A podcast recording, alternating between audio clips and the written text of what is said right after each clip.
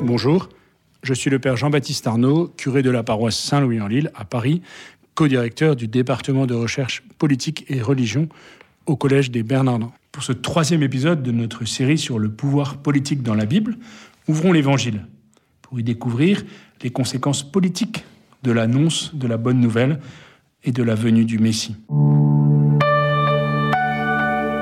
D'abord, les enjeux politiques de l'Évangile.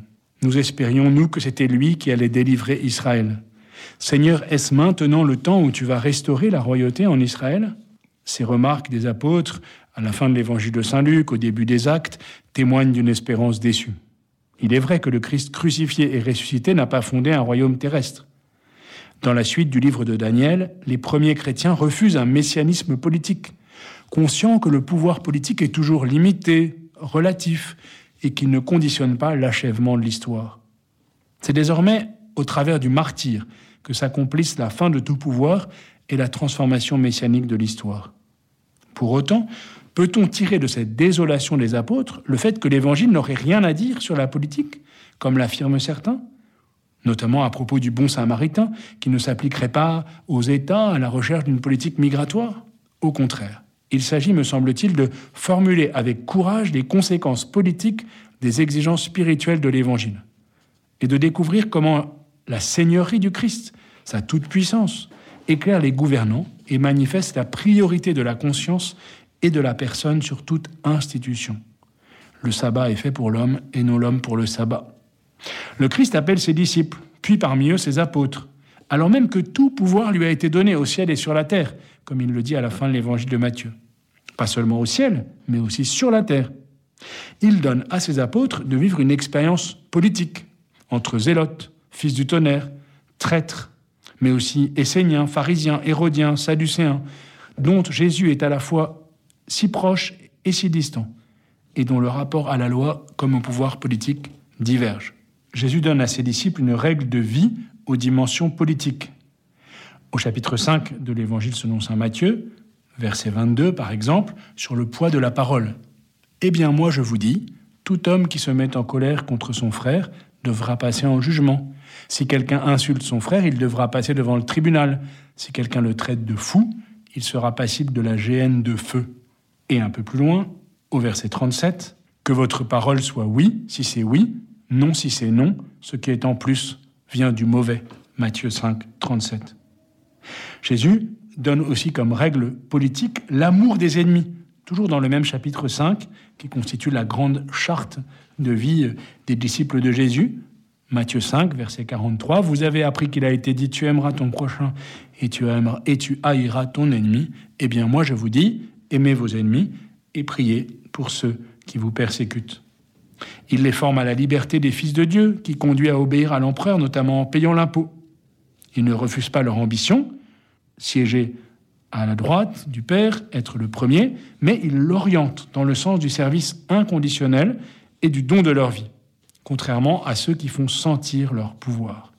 Cette dernière remarque de Jésus, en Matthieu 20, 25, témoigne de son réalisme quant à la nature du pouvoir politique qui tend toujours à s'imposer de manière excessive. C'est bien une nouvelle manière de vivre les relations politiques et sociales qu'est venu apporter le Christ. Deuxième temps, la loi nouvelle de l'Esprit. Au chapitre 12 de son évangile, Saint Matthieu applique à Jésus le premier oracle du serviteur d'Isaïe, Isaïe 42, éclairant ainsi la nature de la mission politique du Christ et des premières communautés chrétiennes. Voici mon serviteur que j'ai choisi, mon bien-aimé qui a toute ma faveur. Je placerai sur lui mon esprit et il annoncera le droit aux nations. Matthieu 12.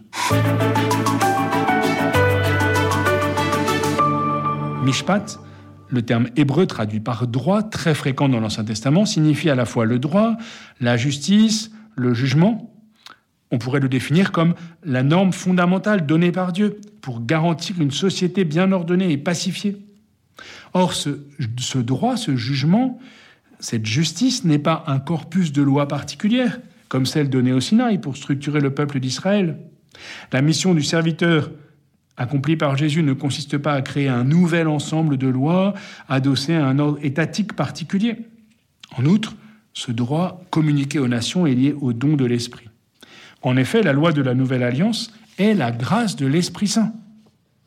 Elle est la mesure intérieure de la liberté humaine, selon l'expression de Benoît XVI dans le discours d'inauguration du Collège des Bernardins le 12 septembre 2008.